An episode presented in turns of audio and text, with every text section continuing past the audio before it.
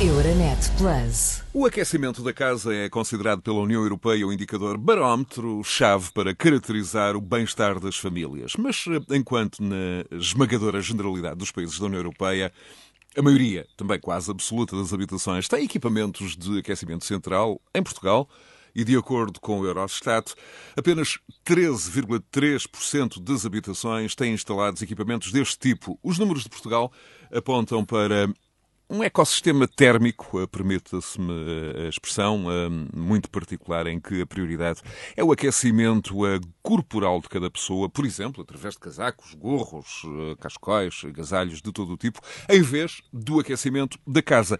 Acresce a esta questão termos o fator Energia cara para população pobre e a conjugação destes vários vértices, como sejam, por exemplo, também a péssima eficiência energética da casa, os salários baixos, eh, faturas elevadas de energia, esta conjugação destes fatores eh, estão a levar a um quadro de pobreza energética, a ajudar-nos a compreender como aqui se chegou e como podemos sair daqui, deste cenário de pobreza energética, vai estar um dos nomes de referência da questão em Portugal e na Europa, o professor João Pedro Gouveia, do SENS, o Centro de Investigação em Ambiente hum, e Sustentabilidade da Faculdade de Ciências e Tecnologia da Universidade Nova de Lisboa, João Pedro Gouveia, que há anos estuda o fenómeno da pobreza energética. Antes de saber como aqui se chegou, eu propunho ao professor João Pedro Gouveia que nos comece por dizer como uh, e porquê descobriu que se chegou aqui antes de, uh, enfim, descrever o estado a que, a que se chegou. Como é que uh, decidiram o senhor e a equipa de investigadores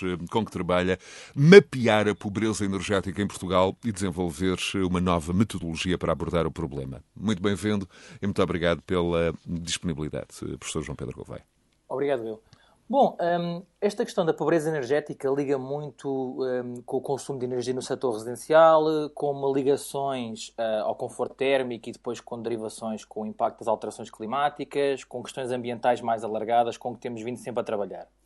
E uma, uma questão que nós começámos por abordar foi uma análise internacional que fizemos que nos permitia usar os indicadores internacionais relevantes para, para identificar este problema e via-se que Portugal aparecia sempre como um, dos piores países europeus.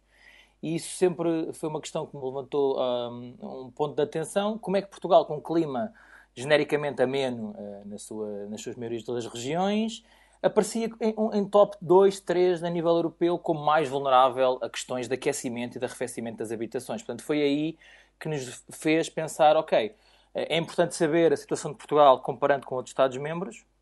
No entanto, para políticas mais objetivas, mesmo nacionais e de apoio regional, faz sentido ter uma análise mais detalhada. E foi aí que percebemos e tentámos investigar qual era a melhor forma de combinar diferentes indicadores num, num índice composto que nos permitissem esta comparação regional e identificação de locais mais vulneráveis em Portugal para o problema da pobreza energética. Professor João Pedro Gouveia, um, vamos já continuar, mas uh, provavelmente a primeira pergunta que eu uh, deveria ter feito era: uh, defina-me tão uh, sinteticamente quanto possível uh, o conceito de pobreza energética. Quando falamos de pobreza energética, estamos a falar exatamente o quê? Sim, apesar de ser reconhecida a dimensão europeia do problema pela Comissão Europeia, mais objetivamente, não existe uma definição transversal e mesmo uma metodologia comum de avaliação, devido aos diferentes contextos energéticos e, socioeconómicos de cada país, na verdade. No entanto, pode-se dar assim, uma definição abrangente, que é a incapacidade que as famílias têm de satisfazer as necessidades energéticas básicas é, na, nossa, na nossa análise, com particular foco na incapacidade de aquecer e arrefecer as habitações. E isto deriva de três fatores principais: eficiência energética das habitações, neste caso falta dela, e dos equipamentos, os baixos rendimentos das populações e o preço de energia elevado. Muito bem. Um, retomando a, a, a, o, o, discurso de há instantes, uh, estava-me a dizer que faltava, um, enfim, informação mais fina, o, os estudos europeus conferiam alguma dimensão ao problema, uh, mas não o tipificavam. Uh, um, falávamos de quê? De, de inquéritos que, que, mediam mais percepções do que propriamente realidades. por exemplo, um inquérito genérico às condições de vida dos europeus, um em cada cinco portugueses dizia não não ter dinheiro para manter uma casa quente. Era este tipo de, de questões que, de alguma forma, funcionaram como estímulo para essa análise mais fina, mais, mais profunda a que se propôs. Exatamente, porque o que nós também vimos foi que esses indicadores de percepção não nos permitem uh, caracterizar de forma real e de, de uma análise digna da questão, porque são percepções. Não é com dados concretos do que é que se passa no, na eficiência energética dos edifícios em Portugal ou o tipo de consumo. Portanto, esta questão das percepções faz com que se tirem também lições e, ou mensagens erradas, potencialmente erradas, do, do, do, real, do real problema. E nessa perspectiva é que nós avançamos para a escala para a escala uh, regional, portanto, identificámos como relevante fazer uma análise, mapear e caracterizar Portugal nas suas 3.092 freguesias, portanto, considerando Portugal continental e as ilhas, um, combinando múltiplos indicadores devido ao fenómeno da pobreza energética ser claramente percebido como um problema multidimensional. E desta forma, não chega só eu olhar para uma dimensão do problema, como por exemplo a percepção que as pessoas têm de se conseguem ou não ter a casa confortável no verão ou no inverno, mas sim integrar dinâmicas de rendimento, de, de, eficiência energética dos edifícios. Então são essas, são essas as variáveis para, para, para conforto de quem, de quem nos segue. Que indicadores, que variáveis hum, são, são, são essas? Hum...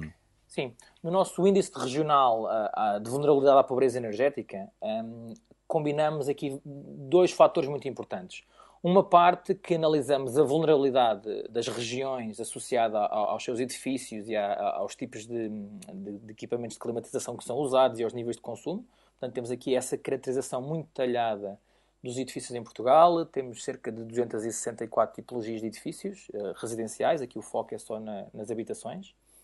Uh, consideramos, integramos informação detalhada um, de dados de base de meio milhão de certificados energéticos, portanto, damos utilidade aos certificados energéticos que, que são emitidos, uh, combinando com variáveis climáticas, portanto, as temperaturas exteriores nas diferentes regiões, que é sempre é muito importante nestas análises, que nos permite. E, em alguns casos, são elementos que, que, que variam muito, apesar enfim, do, do, país não ser propriamente muito, uh, muito muito extenso, hum, há variações, há microclimas, hum, há aqui um conjunto de variáveis hum, de natureza climática que, que, podem produzir grandes variações. É isso também, não é? Absolutamente, e não é só na perspectiva climática, é também numa, numa dinâmica mais de, de cultural de que tipo, por exemplo, de que tipo de equipamentos de climatização para aquecer a casa são usados. Claro que temos zonas do interior norte, por exemplo, mais focadas e mais, com mais utilização de lareira, não é? No, em, nas grandes cidades Lisboa e, e outras, um, o equipamento é mais uh, elétrico. Portanto, é, os radiadores a óleo espalhados pela casa, que é muito comum nas habitações portuguesas. E, portanto, nós com este detalhe a nível da freguesia e, pronto, com a análise que conseguimos depois fazer com os municípios e assim, uh, conseguimos identificar esta variabilidade regional que é tão importante quando estamos a ver que Portugal é um dos piores países europeus, mas que, que tem a sua diversidade regional que, que interessa, que importa acomodar em metodologias mais específicas. Um, dizer também, relacionado com esta parte metodológica, é que não há, mesmo a Comissão Europeia e nos trabalhos que temos, que temos feito a nível internacional, não está estabelecida uma metodologia, um critério e uma aceitação global de qual é a melhor forma de, de medir e monitorizar não é, ao longo dos anos a pobreza energética, porque é realmente difícil. Integra estas componentes um, socioeconómicas. Há demasiadas eh, variáveis, há, há uma, quase um conjunto incontável de variáveis em, em, em, jogo. É isso também, não é? É isso, é isso. E, e, e, para concluir a parte do índice, do nosso índice, a outra metade do nosso índice considera uh, características socioeconómicas da população. Portanto, aqui é muito importante para perceber a capacidade adaptativa que as, as, as populações nas diferentes regiões do país têm a este fator de vulnerabilidade, não é? Porque quando estamos a falar, uh, e então aqui integramos uh, a dimensão do rendimento médio das diferentes regiões, da, das taxas de desemprego, de, de incluímos, incluímos a, a presença de, das populações mais vulneráveis a estes, a estes, fatores, não é? A, a presença de idosos e de crianças, portanto, regiões que tenham mais idosos e mais crianças, combinado com os outros fatores socioeconómicos, são bastante vulneráveis e com menos capacidade de se adaptar e de resolver o problema. Portanto, isto tudo integrado resulta no nosso índice de vulnerabilidade regional. O, o, o, professor eh, João Pedro Gouveia há pouco uh, referia uma análise de uh, meio milhão de certificados energéticos. Que quadro uh, é possível desenhar a partir de, da análise desse meio milhão de certificados energéticos? Qual é um, a proporção das casas portuguesas que têm ineficiências, ineficiências energéticas? Eu até posso dizer que há, existe dados estatísticos já para os cerca de 1.3 milhões de certificados emitidos e, portanto, a análise que se pode tirar daí não é muito, não é muito favorável. Uh, cerca de 70% dos edifícios em Portugal existentes são, têm baixa classe de eficiência energética, ou seja, C ou inferior, portanto, abaixo do que o regulamento térmico dos edifícios indica para uma nova habitação. Grosso modo, estamos a falar de 3 em cada 4 casas, isso é assustador. E eu diria mesmo que é, o, é, os mínimos, porque estamos a falar de casas que estão certificadas, portanto, isto indica que são casas que já estiveram recentemente no mercado, que foram alugadas, que foram vendidas ou que são novas. E, portanto, quando imaginamos o, o, em Portugal, um, em várias zonas rurais, em, do interior, que uh, as casas não têm um certificado energético, eu, na minha perspectiva, é que há muito mais casas em Portugal que, que têm baixa eficiência energética. Professor João Pedro Gouveia, essa ferramenta, esse índice regional de vulnerabilidade à pobreza energética, permite também avaliar a, a, a vulnerabilidade das regiões no inverno e verão. Em Portugal, ao contrário de alguns outros países, parece haver desconforto térmico e de que maneira nas uh, duas estações. Já agora permita-me abrir aqui um parênteses para lhe perguntar se é ou não um, mito a afirmação de que Portugal é um, é um país de clima ameno. Um especialista citado no artigo recente do Expresso perguntava como é que se pode considerar com clima ameno, um, enfim, um clima que no Alentejo tem registro de localidades com 45 graus no verão e menos 5 uh, uh, no inverno, como ainda este mês uh, se verificou. temos aqui uma variação térmica de 50 graus, o que, um, enfim, pergunto-lhe, é ou não um dos climas mais desconfortáveis e exigentes do planeta. Já agora, qual é, do seu ponto de vista, o, o, o exemplo de, eh, pergunto, de clima ameno em território português? Pode ser ou não a Madeira um, com máximas de 24, com mínimas de 16, 17, ou variações de máximas no verão de 25, 26 e mínimas no inverno de 15, 16? Como é que há aqui algum, há aqui mitos que, que, que importa também esclarecer? Absolutamente. Eu acho que isso foi, é um mito que se criou eh, talvez comparando com os países do centro e norte da Europa, não é? Porque aí, aí a questão é, tem, eu acho que tem mais a ver essa perspectiva, essa ideia com o número de dias consecutivos de temperaturas baixas. E, portanto, quando estamos a falar Noruegas, Suécias, Polónias, estamos a falar de semanas seguidas e meses de inverno severos, não é? E eu acho que foi, foi por isso, por essa razão e esse entendimento, é que chegámos onde chegámos na, na qualidade dos edifícios. Porque nunca se deu primazia, nunca se deu a prioridade ao conforto térmico. O que me está a dizer é que até do ponto de vista, enfim, cultural um, e, e, sociológico, esta percepção errada uh, levou a decisões erradas do ponto de vista da construção também. Sim, porque, porque como disse, e é completamente verdade, e, e na lógica, e é essa lógica que nos faz trazer uma análise também a duas escalas, no verão e no inverno, como referiu. Porque Uh, o conceito de pobreza energética já surgiu há 40, 50 anos no Reino Unido e depois derivou para a Irlanda e para outros países europeus. Uh, só mais recentemente, na verdade, nos últimos 6, 7 anos, é que começou a ser trabalhado nos países mais, mais do sul, uh, do, do Mediterrâneo e, pronto, e nós em Portugal especificamente. Agora, o que, é que isto, o que é que isto faz? Isto tinha uma perspectiva muito de inverno. Até há muito pouco tempo, nunca ninguém tinha trabalhado a perspectiva do verão. Nós provavelmente fomos das primeiras entidades eh, de investigação na Europa que começámos a focar uh, a dinâmica do verão, porque percebíamos que Portugal tinha aqui dois fatores de vulnerabilidade. Uma, a mesma da vulnerabilidade do verão, que é a qualidade dos edifícios, os preços de energia e os rendimentos baixos. E a outra, que era, por exemplo, um, o, o, as taxas de posse de equipamentos de, de, climatização, ou seja, para arrefecer a casa, são bastante baixas. Portugal tem cerca de 15%, eh, dado os dados, os últimos dados que existiam, rondava ali os 15% das habitações, têm ar-condicionado em casa. Uma nota importante aqui é que ter ar-condicionado em casa, como eu também já tenho estudado, não significa que as pessoas os usem, pelos outros fatores de rendimento e de disponibilidade para gastar, energia, eh, gastar com, com energia, não é? Agora, comparando Portugal com outros países do mundo especial, que têm o mesmo clima, o mesmo clima temperado, uh, mediterrâneo, Ou seja, estamos a falar de zonas dos Estados Unidos que têm 100% das habitações que têm ar-condicionado. Isto leva aqui também àquele acréscimo de vulnerabilidade futura com o quê? Com o impacto das alterações climáticas que já hoje se fazem sentir, não é? Em Portugal e especificamente na Península Ibérica, com ondas de calor, uh, extremos, extremos uh, uh, eventos climáticos extremos que nos fazem aumentar esta vulnerabilidade que já de si é grande, mas devido a múltiplos fatores vai ser agravada no futuro. Percebi então que uh, o índice permite identificar freguesias e regiões uh, de Portugal onde é maior a probabilidade uh, de, uma, de uma maior vulnerabilidade energética no inverno e no verão, mais vulneráveis nestes quadros de arrefecimento, de aquecimento. Pergunto-lhe, um, estão onde? No centro e norte, no sul do país, nas ilhas? Como é que, como é que, onde é que, onde é que caracteriza, onde é que são caracterizáveis mais estas, estas variações? Um, um, ponto importante aqui no nosso índice, e foi sempre aquela premissa base que nós tentámos uh, acomodar, era ter informação de indicadores uh, que, que nos permitissem ter um índice vivo, ou seja, um índice que não fosse só fazer uma fotografia num ano, mas que de forma uh, anual, pelo menos, conseguíssemos perceber dinâmicas positivas ou negativas de diferentes regiões.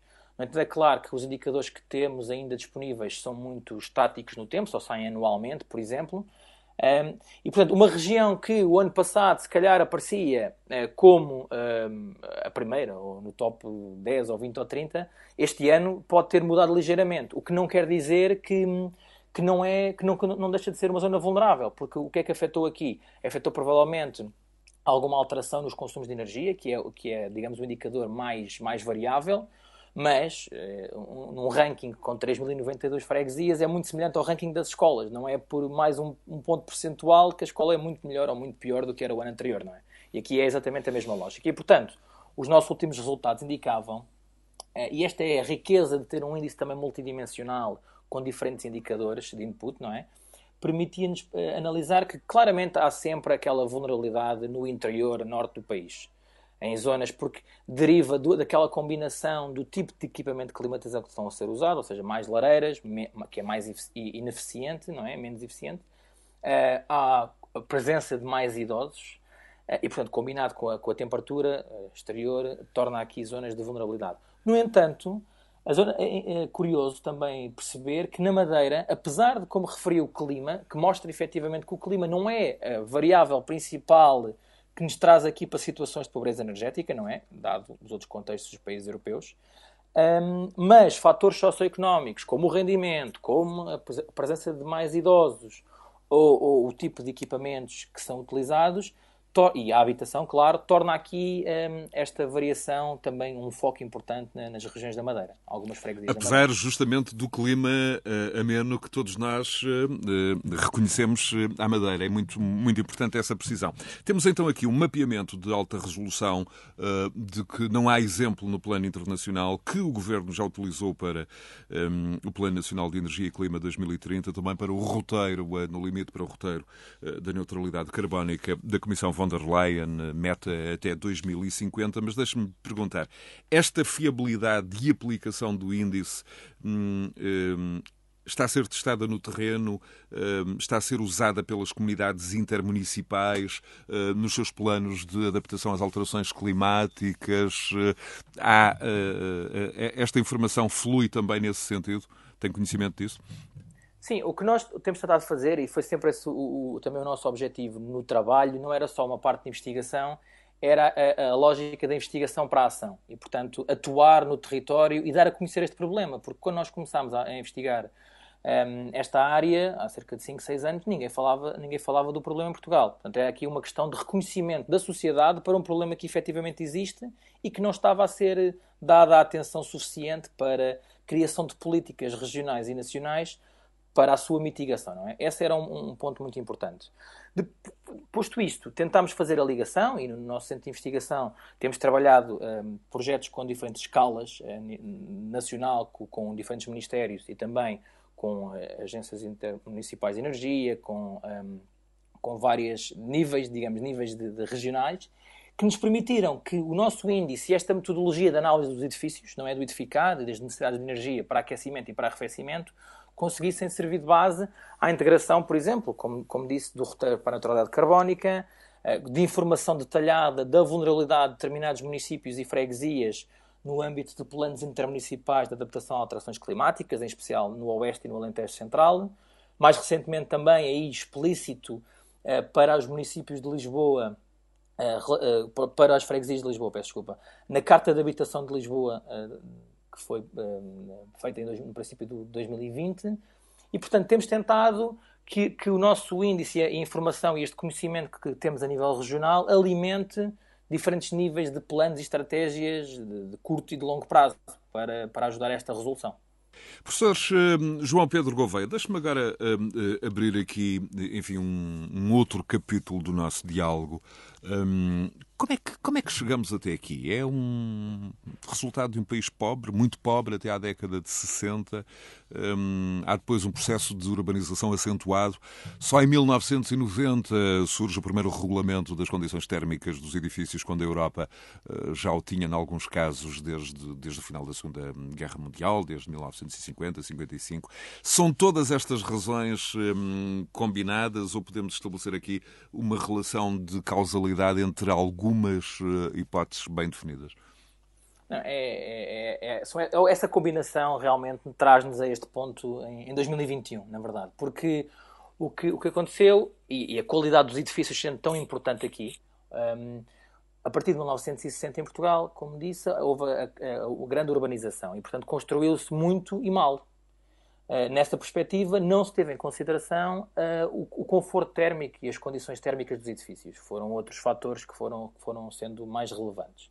E daí houve esse crescimento acentuado de habitações em, em, com, com, falta de, de, de, condições em termos de conforto térmico. E, portanto, essa situação, combinada com Portugal, comparado com outros países europeus, é um país relativamente pobre, não é? De baixos rendimentos, quando olhamos para a energia, e temos que olhar para a energia e os preços de energia com a, paridade do poder de compra, e, portanto, enquanto Portugal, felizmente, nos últimos anos até tem uma tendência decrescente dos preços de eletricidade, eh, devido à integração de renováveis, e eu acho que a expectativa é que no futuro, eh, para as habitações, o preço de energia seja mais baixo. No entanto, com o nível de taxas associadas e de impostos associados à fatura da energia e com um, ehm, o poder de compra, Portugal eh, continua com preços de energia muito superiores à média europeia. Continuamos Portanto, tivemos então, tivemos então edifícios de betão construídos no meio urbano um, na década de 60, de 70, 80, uh, muitos sem preocupações de isolamento térmico e muito provavelmente tínhamos ainda no cenário da construção em meio rural ou, ou, em meio não tão densificado um cenário ainda mais complexo do ponto de vista dos materiais e dos isolamentos térmicos. Esse, esse quadro é registado e leva, lá está, casas demasiado frias no inverno e as mesmas casas demasiado quentes no verão.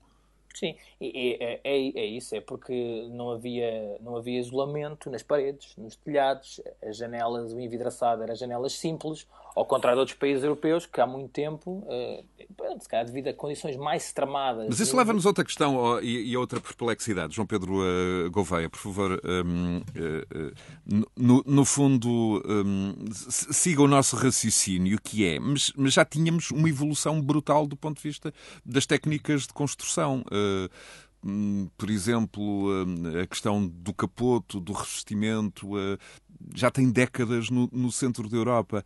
Um, porque é que esse tipo de, de enfim, de, de, progresso não se faz sentir mais cedo em Portugal? Um, há as dificuldades financeiras, eh, mas, mas há também este elemento quase de desconhecimento um, do que pode ser feito para melhorar o, o conforto térmico, uh, ou, ou, conhecíamos os materiais, conhecíamos as técnicas do ponto de vista da arquitetura, do ponto de vista da construção, um, e todas as outras razões levavam a que a aposta não tivesse sido feita nos anos 70, 80, 90. Que, qual é a sua sensibilidade em relação a esta questão? Sim, eu acho que foi construir barato. E, portanto, como não havia um regulamento térmico a cumprir, era construir o mais barato possível e foi isso que aconteceu. E, portanto, não se, não se considerou todo esse tipo de conforto. Porquê? Porque, digamos, os construtores eh, não pensavam na, na utilização do edifício em si, ou seja, não tinham uma visão integrada do consumo futuro de energia, pensavam uh, vou construir o mais barato possível e depois o, o, utilizador, não é? Quem vier morar é que se tem que preocupar com esse tipo de, de gastos. E foi isso que aconteceu claramente. Essa questão uh, é também extensível, por exemplo, do, do, ponto de vista da arquitetura, apesar de termos estilos arquitetónicos, um, enfim, diferentes ao longo da geografia portuguesa, a concepção de uma casa no Alentejo, um, até do ponto de vista das, das janelas, do seu enquadramento, é distinta de, de uma do Norte. E aqui há elementos ligados à engenharia civil, à arquitetura, um, que também não, não foram, enfim, tão rápidas quanto possível a, a incorporar este estes, estes novos elementos eh, que vinham do, do estrangeiro? Sim, e, e houve, há problemas muito graves em Portugal também da falta de, de, de, da má orientação dos edifícios. Por exemplo, há, há casas que não apanham solo.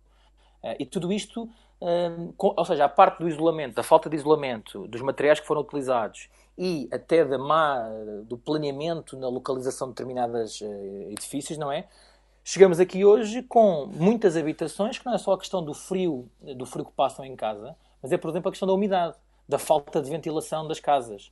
Um, e isso é identificado também indicadores, indicadores europeus, em que cerca de 2,5 milhões, de pessoa, milhões de pessoas em Portugal diz que têm as casas com umidade, infiltrações e bolor. Podemos enquadrar aqui algumas práticas sociais, eh, num certo sentido, perversas do ponto de vista energético, por exemplo, o encerramento de varandas, transformar varandas em marquises, isso tem implicações energéticas. As casas ficam mais quentes no verão, mais frias no inverno. Há também aqui um retirar de luz e calor do resto da casa. Estas práticas sociais de, de um certo modismo também contribuem para, para o resultado final? Sim, tudo isso não considera, não tem nenhum critério para aumentar o conforto térmico. Há outras questões aqui inerentes, não é? E, e, e quando nós falamos de tipo de materiais e da presença de isolamento, ou por exemplo de janelas eh, duplas, eh, com vidros duplos, eh, estamos, estamos aqui também a falar de melhorias eh, da parte eh, sonora, ou seja, eh, não é só proteger as pessoas da temperatura exterior, mas também a qualidade dos materiais utilizados também nos permitem não, não, não, não ter ruído, não é? Não ter eh, estar confortáveis em casa também nessa O conforto sónico também é, é um elemento uh, que contribui para o bem-estar, uh, evidentemente. E uh, o fator energia cara para uma população pobre. Num país onde, dizem os estudos, a maior parte da energia usada em casa um, é usada nas tarefas básicas, na alimentação, na higiene, no banho, e não como na União Europeia no aquecimento da habitação. Sim.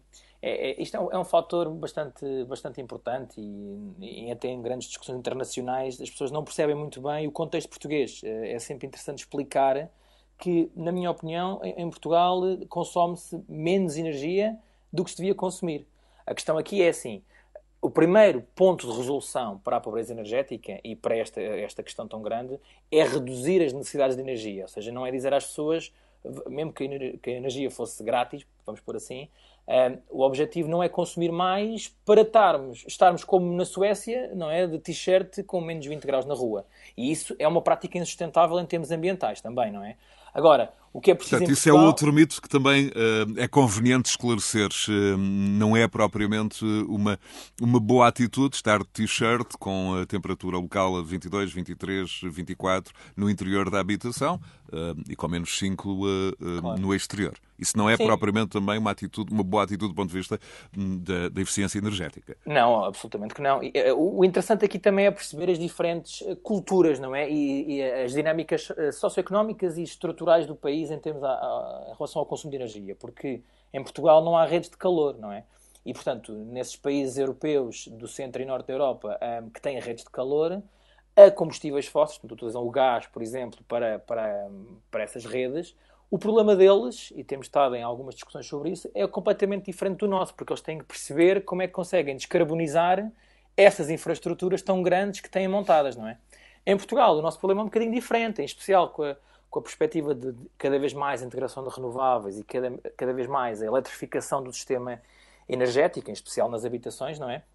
Uh, pode haver aqui uma, uma, uma, ligação menor entre um aumento do consumo de energia e uma sustentabilidade ambiental, porque se eu estou a produzir eletricidade através de fontes de energia renovável, em termos de, de impacto de emissões uh, de gases com efeito de estufa, claro que não tem essa ligação claro. direta. Um, ainda no capítulo da energia, um, tivemos há poucos dias, um, e quem nos ouve terá essa questão ainda bem presente, a massa de ar frio que persistiu uh, durante muito tempo no início de janeiro que atirou os níveis de consumo energético para máximos de uma década. De acordo com os dados da REN, o país atingiu um novo recorde no consumo de eletricidade um, um, a 5 de janeiro um, deste ano, no passado dia 5 de janeiro. Ultrapassou o máximo que tinha sido registrado a 11 de janeiro de 2010.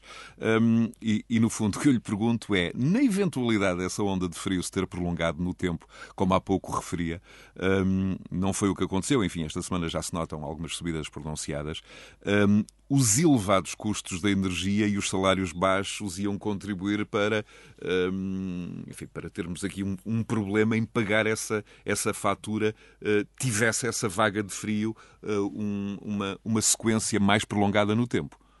É, é, isso, e é uma coisa que é interessante é que um dos indicadores usados por muito, muitos Estados-membros eh, para avaliar a vulnerabilidade das populações é o atraso no pagamento de contas. E Portugal, ao contrário de todos os outros indicadores que já temos referido, em Portugal está muito, está muito bem nesse. É dos países europeus com menor percentagem da população que tem atraso a pagar as suas contas. Mas isto deve ser dos fatores principais que importa aqui referir. Um é que as pessoas têm um método de adaptação e, portanto, não consomem energia. Claro que depois não, não deriva na fatura, não é? Porque já sabem o que pode acontecer em se consumirem mais, se aquecerem mais a casa, por exemplo, e então evitam. E então, Estou já a visualizar nesse seu depoimento uh, aquele exemplo clássico um, do casaco de malha ou da, ou da camisola de gola alta, do barrete e, e quem sabe até do, do cascola em casa. Sim, tem Enquanto vemos televisão. É, é, isso, é isso que acontece. Que até certo ponto uma camisola fará sentido. Eu não preciso ligar o meu aquecedor se, se com uma camisola estiver bem, não é? Agora, quando pomos aqui a, situação mais extremada, como passamos ah, nas últimas semanas, com muito frio, não, não, é uma camisola que estamos a falar, é pessoas com luvas em casa, com gorros, a dormir com três ou quatro uh, mantas. Isto tudo complica, não é? Um, e portanto, essa, essa dinâmica, essa dinâmica é importante também de de refletir um bocadinho como é que conseguimos ter as soluções mais adequadas para, para termos conforto térmico. E em Portugal é possível quantificar este número uh, de famílias? Os seus cálculos, um, enfim, apontam para um, um, número que ande à volta de 2 milhões, entre 1,77 e 3,67 milhões. Um, há, há possibilidade de quantificar este número uh, de famílias. e estamos também a falar aqui de uma forma de privação com consequências para a saúde, para o bem-estar dos, dos indivíduos. enfim, é do senso comum que a, que a, que a exposição ao frio tem um efeito uh, provável na mortalidade, no agravamento de doenças pré-existentes. E voltamos aqui à questão dos. Uh, enfim, dos, das faixas mais etárias mais vulneráveis, dos uh, idosos, uh, e há aqui também um, um, excesso de mortalidade no inverno mais alto, independentemente do exemplo que temos uh, este ano, um, que é um exemplo, apesar de tudo, enfim, com um contexto excepcional de pandemia, que provavelmente quebra com o, o, nível de informação que, hum, que pré-existente. Em relação aos números, é muito difícil, porque uh, a análise, dados os fatores serem muito diversificados, e quando, quando mesmo na União Europeia se fala, repare, na União Europeia diz-se que 50 a 125 milhões de europeus podem estar em condições de pobreza energética. É, um, é uma variação enorme. E isto acontece porquê? Porque é esta tal combinação de indicadores individuais que dá esta gama. Por exemplo, em Portugal, mais ou menos assim, cerca de 1,8 milhões de pessoas está em risco de pobreza. É um número muito, muito elevado. Um, mas depois, uh, por outro lado, um, um, indicador que se pode usar é cerca de 4 milhões de pessoas reportavam, nos últimos, nos últimos dados que existiam, que não estavam confortáveis no verão. E, portanto, podemos estar aqui a falar, eu diria, entre 2 milhões a 4 milhões de pessoas. Agora, há aqui um ponto importante também, é que a pobreza energética foca ali uma fatia da população que combina estas vulnerabilidades, estas várias dinâmicas uh, num só, não é? No entanto, eu sou capaz de dizer que 80% ou mais dos portugueses não está confortável em casa. Por, por, eh, pelos mesmos fatores, mas com menos severidade. Ou seja, não é uma questão de eu não conseguir aquecer a minha casa, eu, eu não quero aquecer a minha casa porque já sei que eh, vou pagar bastante na fatura de energia, ou, ou, ou vou ter problemas. Isso leva-nos diretamente ao preço da energia elétrica, segundo o Eurostat, na segunda metade de 2018, um, o sexto mais caro da Europa, uh, uh, apenas abaixo do preço pago na Dinamarca, Alemanha, Bélgica, Irlanda e Espanha. Também o gás natural um, está neste ranking. Há ainda, professor João Pedro Gouveia, aquela frase do então presidente da EDP em 2017, António Mexia, uma frase numa entrevista ao jornal Dinheiro Vivo, a eletricidade em Portugal não é cara, as casas é que estão mal construídas. Hum, mas aparentemente, como vimos, o problema não se resolve também só com edifícios mais eficientes e edifícios e energias renováveis. Hum, resolve-se também do ponto de vista do, uh, do preço. Um, como, é que, como é que aqui podemos, uh, podemos analisar esta questão? Há tarifas sociais para os consumidores mais vulneráveis, são um caminho, um, há tarifas que permitem um desconto sobre o valor da energia consumida, mas objetivamente o preço é um, é um fator, é um problema. É, sem dúvida. É, as tarifas sociais são um ponto importante e uma medida importante em Portugal até com, eu diria, com uma boa prática internacional. Eh, quando olhamos para o nível europeu, Portugal tem esta boa prática, que foi passar que a tarifa social fosse de forma automática. Ou seja, na altura, quando foi implementada a forma automática da tarifa, tarifa social, passámos de cerca de 200, 200 mil eh, famílias para perto de 800 mil. Portanto, havia aqui um desconhecimento, e aqui é muito importante também falar do desconhecimento que existe em Portugal no contexto de energia e o que é que se pode fazer como solução e Uh, nem toda a gente é perito e quer saber também da, da energia, não é? E, portanto, este, este, desconhecimento faz com que as pessoas realmente não saibam o que é que podem, o que é que podem fazer, o que é que, quais é que são as, as, as algumas boas práticas que podem fazer. E, e, relativamente à tarifa social, foi muito importante essa, essa dinâmica. Agora, não resolve, ajuda, hum, mensalmente ajuda, não de forma muito significativa, porque não é por uma família receber mais 6 ou 10 ou 15 euros que vai passar a estar uh, mais confortável em casa ou fora de pobreza claro. energética. E fundos estruturais, fundos da chamada bazuca aplicados em programas de eficiência energética voltados especificamente para as famílias, hum, essa questão é uma prioridade. Nós sabemos que no esboço do Programa de Recuperação e Resiliência entregue em Bruxelas, hum, o Governo hum, destinou 620 milhões para tornar os edifícios mais eficientes. Mas este valor, aparentemente, fica muito aquém do necessário. Há quem defenda que colocar o problema, enfim, eh, para colocar o problema na média europeia seriam necessários pelo menos 25 mil milhões repartidos, um esforço repartido entre Estado e famílias. Apesar de tudo, há aqui eh, ainda muito para fazer nesta área também. Sim, eh, esse valor, esse valor identificado mostra que o governo já está alerta para o problema, é relevante. Eh, portanto, sabemos também que nesta perspectiva da recuperação económica que é preciso ser feita, há tantas áreas não é? é, que é preciso investir que, que é preciso ter isso em atenção. Isso acho que é relevante. Agora, esse valor é quase perto do insignificante para a dimensão do problema que, que temos em mãos, não é? E, e, nós também temos vindo a trabalhar uh, nessa análise a nível nacional, quanto é que pode nos, nos custar nas diferentes regiões investir em eficiência energética e renovar o edificado. E claro estamos a falar de, de várias de vários mil milhões. E do ponto de vista do, do esforço uh, e, das, e das políticas e das medidas uh, com origem na própria uh, União Europeia o que é que acha que pode que pode ser feito? Nós temos estas metas absolutamente decisivas no contexto até económico geral da descarbonização da economia em 2050 no continente europeu. Uma meta da Comissão von der, von der Leyen mas nesta questão energética, um, o que é que acha que uh, poderia ser feito de uma forma mais um, eficaz, mais eficiente energeticamente do ponto de vista da, da, da prática política? A nível, a nível europeu, eh, este reconhecimento da Comissão Europeia para o problema da eficiência energética dos edifícios um, é, é, também muito significativo. Portanto, o, o, ano passado foi lançada a, a vaga de renovação, a Renovation Wave, que identifica claramente uma prioridade da Comissão para melhorar as condições de, de, das habitações dos, dos, europeus. Nesta linha também identifica, e, e, e nós, no, no Sense, estamos a, a fazemos parte de um, de um consórcio que coordena nos próximos quatro anos o Observatório Europeu de Pobreza Energética.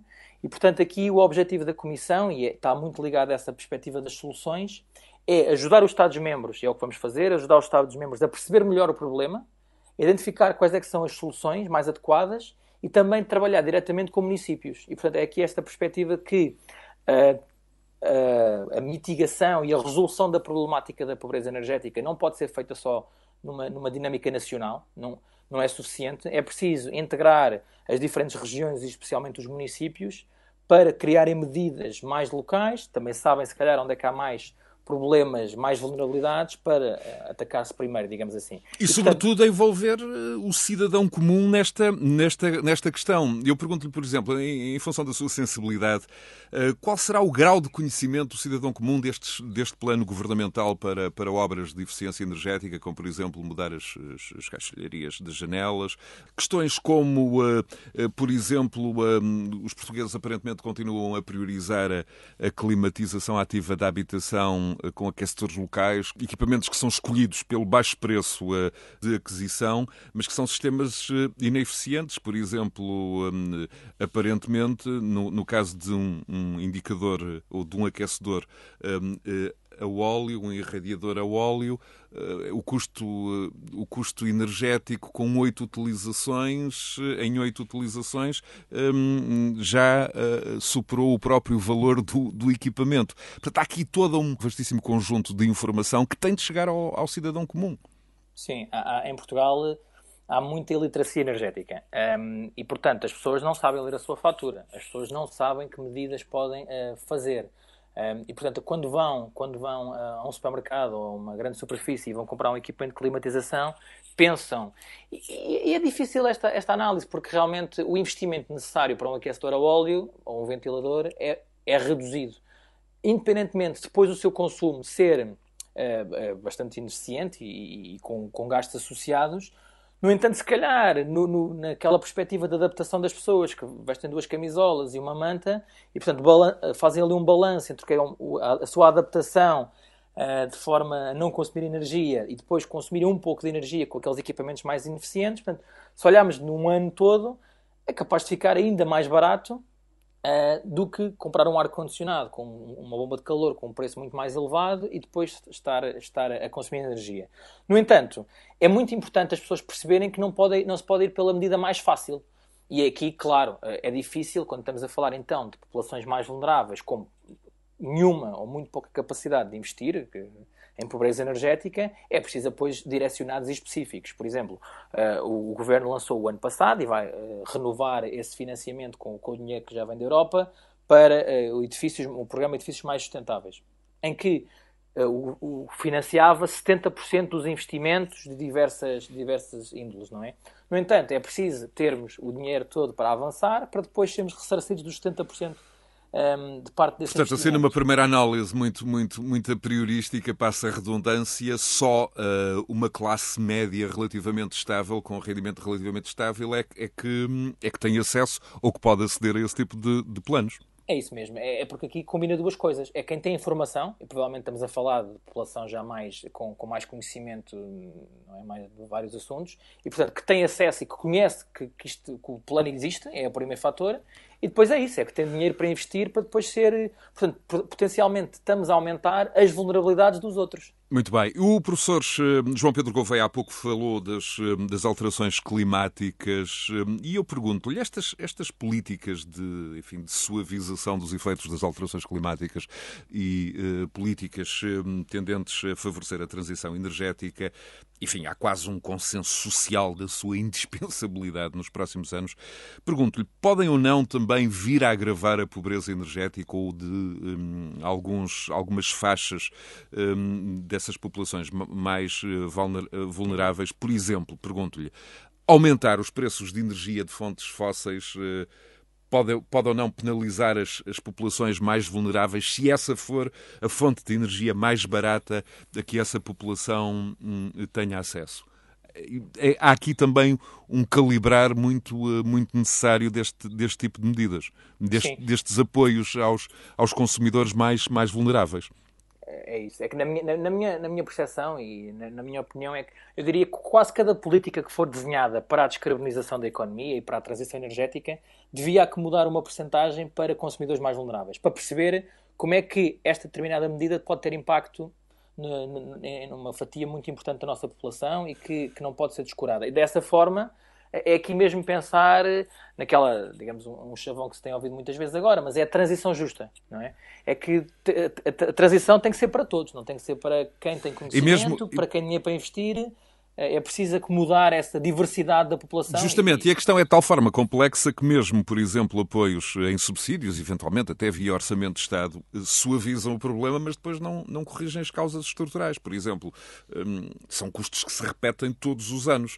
Uh, ao contrário, medidas de eficiência energética, como um, calafetar as janelas ou isolar os telhados, isso tem um impacto diferido no tempo e dinamiza até a economia local. Portanto, este é mais outro equilíbrio que tem que ser considerado nestes, nestes, Não, o, nestes casos. Sim, o que é importante perceber, e, é isso é que às vezes em Portugal foi difícil, um, ao longo dos anos, trazer a eficiência energética como um pilar muito importante da economia, porque é mais fácil, eu diria que é mesmo mais fácil, investir, por exemplo, em renováveis. Porque os, o, digamos que a cadeia de valor é mais, é mais curta, uh, são, ou são grandes entidades que eh, que investem de forma privada. No entanto, quando olhamos para Portugal, não há assim um modelo de negócio associado à eficiência energética e como é que há o retorno do investimento. Porque só se está a pensar em termos de, de dinheiro. No entanto, a eficiência energética um, é uma questão de saúde pública, é uma questão de, de, de bem-estar da sociedade, é uma questão de produtividade. No, no, é uma questão de dinamização da economia local. Um, numa porque... vila recôndita do, de, de Portugal, um, o, o, vidraceiro local, um, a oficina que trata das, das caixilharias, pode ter aqui um elemento de, de, de trabalho acrescido uh, que pode viabilizar o negócio por muitos anos. É disso Sim, que também estamos a falar. É, é, que em vez de darmos negócio a uma, duas, três grandes empresas, estamos a dar a muitas pequenas empresas que é preciso usar mesmo a eficiência energética como uma força motriz desta regeneração, digamos, económica que é precisa. Muito bem. Eh, falamos do, da normalização do discurso da pobreza energética, enfim, no espaço público, mas eu uh, gostava agora que, que, colocasse o seu foco um, nesta parte final de, do nosso diálogo no discurso político. Esta normalização tarda no discurso político, assim, de repente, de memória, não me, não me ocorre que líderes políticos e partidários de primeira linha um, incorporem o, o, o discurso. Uh, por exemplo, eu fiz uma uma rápida pesquisa, amostragem no, no, no motor de busca do Twitter um, e dá conta de que apenas um vice-presidente do PSD, o professor universitário e de resto especialista em energia, Salvador Malheiro, um, faz referências constantes à questão. Eu não discuto aqui uh, a virtude das propostas ou dos pronunciamentos, um, isto para além de, de, enfim, de alguns movimentos mais ligados ao ambiente ou aos consumidores, como a DECO, um, temos também os seus, os seus tweets na, na, na conta do, do professor João Pedro Gouveia, que de resto aconselho quem nos ouve.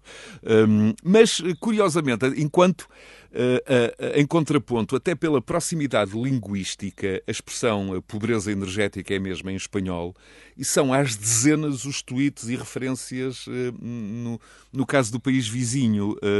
e, no fundo, aqui o ponto é como é que generalizamos, normalizamos a expressão, introduzimos a expressão na agenda diária, no debate público, sendo ela tão importante como acabamos de ver ao longo deste diálogo.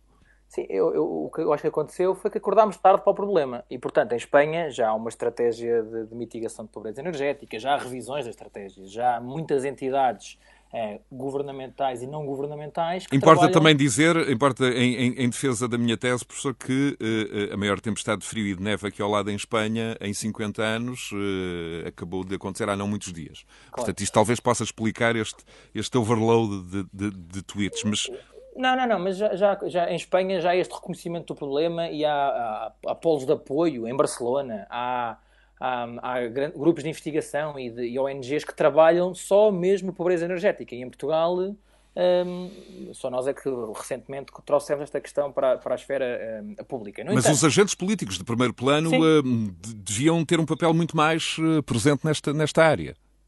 Eu, sim, eu, isso, sem dúvida, porque sendo um problema tão estrutural e, e, com tanto impacto nas populações, é preciso tomar, tomar uh, este problema à cabeça, não é? Um, até como, como, estamos aqui a falar, uh, o impacto que pode ter uh, de forma alargada na, na, na, sociedade e na economia pode trazer muitos benefícios, não é? Muitos benefícios positivos. E, portanto, acho que é um processo lentamente, eu acho que há aqui um certo, uma certa, um certo reconhecimento do problema aqui e ali, Eu sei que as entidades eh, governamentais e, e estão a começar a trabalhar na estratégia, que também estou a, a, contribuir, na estratégia de mitigação para a pobreza energética. Portanto, estamos a começar a definir aqui como é que pode ser uma definição para Portugal, as medidas e os indicadores a serem utilizados. Portanto, é, é um processo que começou tarde, mas felizmente começou e está a começar a entrar a, a, na casa das pessoas também.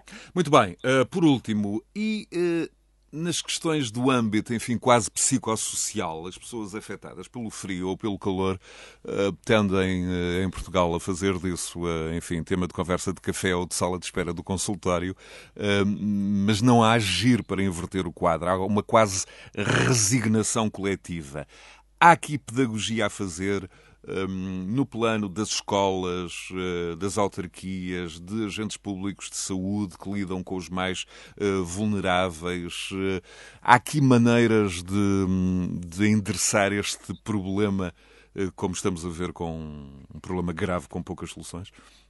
Sim, a questão, aqui vem de uma história de fatores culturais e aqui uma combinação de muita coisa que eu diria que há há 20 ou 30 anos que já não se permite passar frio no centro e norte da Europa, não é? Nós, em Portugal, é dos países, toda a gente sabe isso, não é? é que viaja pela Europa, Portugal, nas casas, é dos países que se passa mais frio. E, portanto, é, isto acontece, como já, me explico, já falámos aqui um bocadinho hoje, mas essa dinâmica socioeconómica e de social e de, de, sociedade portuguesa também é preciso mudar. Eu acho que uh, com, a, com, a, nossa abertura para a Europa e cada vez mais jovens e, e uh, com, com Erasmus e com, com empresas a fazerem uh, ligação a nível internacional, as pessoas vão lá mais para fora. Portanto, quando voltam também já não estão tão disponíveis a passar frio. E aqui pode haver uma transição da sociedade também para, para habitações mais confortáveis, com mais exigência, por exemplo, na compra de, de equipamento, na compra de uma casa, que as pessoas considerem esse fator como prioritário para também alterar a, a, o mercado, não é? Muito bem. Com este sinal positivo uh, e de esperança voltada para o futuro, chegamos ao fim do nosso diálogo. Muito obrigado, professor João Pedro Gouveia. Euronet Plus. Milano. Zagreb. Bruxelas. Sofia. Riga. Euronet Plus, a rede europeia de rádios para compreender melhor a Europa.